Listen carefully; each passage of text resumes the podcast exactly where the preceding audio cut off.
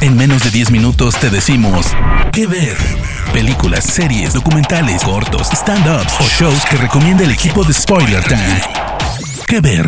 ¿Cómo están gente de Spoiler Time? Sean todos ustedes bienvenidos a un nuevo capítulo, un nuevo episodio, una nueva chulada aquí en este podcast de qué ver. Recomendaciones en menos de 10 minutos de películas, series, documentales o animes como es el día de hoy. Y yo quiero presentarme, yo soy Harry Plus, ya tiene bastante tiempo que no andamos por estos rumbos, pero empezamos el 2022 con todos los ánimos. Así que yo quiero darles la bienvenida, quiero agradecerles, quiero recordarles que me sigan en todas mis redes sociales como arroba Harry Plus, así como las redes sociales de Spoiler Time, en todos lados arroba Spoiler. Yo voy a platicar el día de hoy de una serie de anime que fue la bomba, el éxito, la sensación. En el 2021 se robó cámaras, fue una de las series más buscadas a nivel mundial, incluida series live action, y quiero mencionarles que el manga también es multipremiado en Japón. Estoy hablando de la serie Tokyo Revengers, que es un manga escrito e ilustrado por Ken Wakui y que pueden encontrarlo a través de la plataforma Crunchyroll. Esta serie manga fue publicada en el semanario Chukan Shonen Magazine de Kodansha en el 2017 y desde entonces ha cosechado diversos premios, entre ellos que ganó el premio número 44 al Kodansha Manga Show para la categoría de Shonen en el 2020. Es un premio bastante importante, sobre todo para los creadores, ilustradores, para toda la gente que está detrás de las historias de los mangas allá en Japón. Eh, la adaptación al anime, como les digo, fue una sensación el año pasado. Se estrenó el 10 de abril y fue producida por Liden Films. Tiene un total de 24 episodios, así que una suma bastante considerable si lo ven de esa manera, pero la realidad es que son episodios de 20 minutitos, así que se pasa ligerita la maratón que podamos hacer el fin de semana. La historia, primeramente quiero mencionarles que nos presenta Takemichi Hanagaki, que es un fritter de 26 años. ¿Qué es un fritter? Se estarán preguntando ustedes. Pues fritter eh, es una palabra sumamente nipona que surgió a finales de los 80 que se compone de la palabra free, de freelance, y, de la palabra alemana, eh, creo que es Arbeiter, que, es, que significa trabajador. No sé si lo pronuncié bien, la verdad.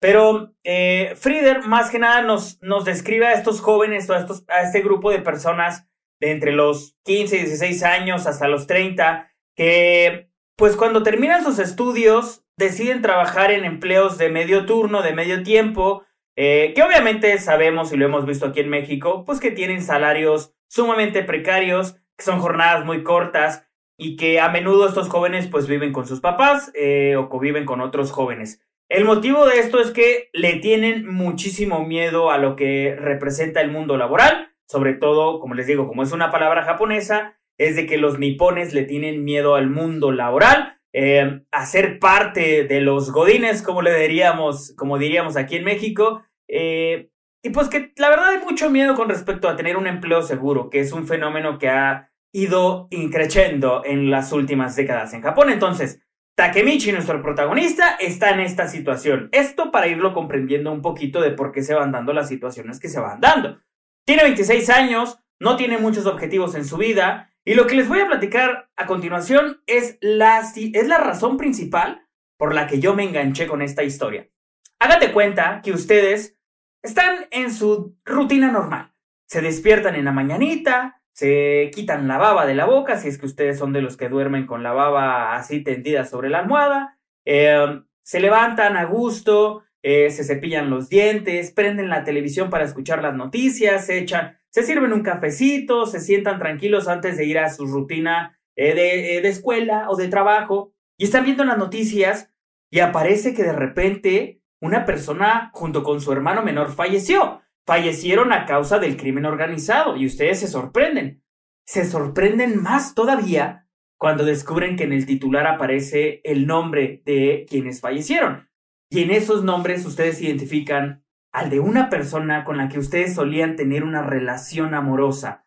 Imagínense que están esa mañana tomándose su café antes de ir al trabajo, antes de ir a la escuela, y ven que uno de sus viejos amores acaba de perder la vida gracias al, al, crimen organizado. Me supongo, porque a mí me pasaría, representa un impacto increíble. Entonces, eso es lo que le pasa a Takemichi, a nuestro protagonista. un día cualquiera ve cómo su exnovia de la secundaria, de la adolescencia, Hinata Tachibana, y su hermano menor, eh, Naoto, fueron asesinados por una banda eh, del crimen organizado en Japón que se llama la Tokyo Manji. Él obviamente queda impactado, se queda ondeado por esta situación, comienza a hacer su día a día, pero cuando está por tomar el tren hacia su trabajo, alguien lo empuja a las vías. En ese momento él viaja al pasado. Y aquí les va otra cosa que también es muy interesante. Ok, ves que tu ex amor acaba de perder la vida. Pero imagínate que por cualquier circunstancia viajas en el tiempo hacia la secundaria, hacia la adolescencia, como le pasó a Takemichi. Tienes enfrente a esta persona con la que solías tener una relación y te percatas que lo que tú hagas en ese momento, sea un sueño o no sea un sueño,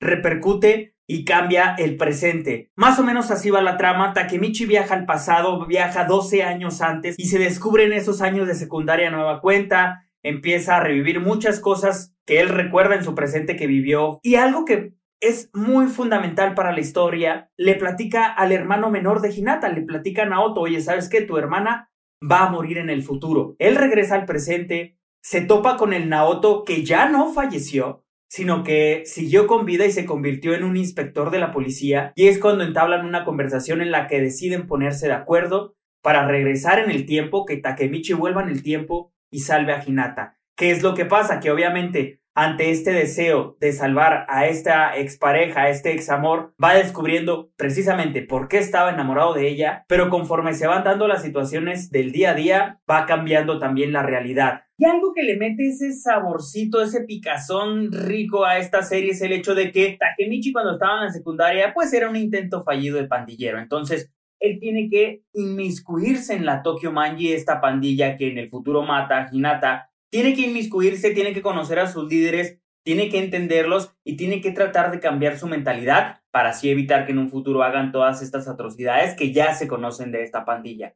Algo muy, muy chido. Este güey viaja atrás en el tiempo, empieza a cambiar las cosas y eso repercute en el futuro. Entonces es una serie sumamente interesante. Lo único que me queda decirles es que no le pierdan el ojo. Como datos curiosos quiero platicarles rápidamente que ya hay una obra de teatro que ha tenido muchísimo éxito en Tokio, en Osaka y en Kanagawa. Hay una película live action también que se estrenó el año pasado, por si quieren verla con actores de carne y hueso. Y una de las controversias que les puedo platicar de esta serie es que tuvo censura, censura con el símbolo eh, budista de la esvástica manji. Eh, como ustedes sabrán, en Occidente la esvástica eh, nazi pues tiene una connotación sumamente negativa. Por eso es que Crunchy, en este caso en Occidente, censuró este símbolo que sí aparece en el manga. Pero hay una diferencia. La esvástica manji es una esvástica levógiro. Quiere decir que sus manecillas o sus, o, sus líneas rectas van en contra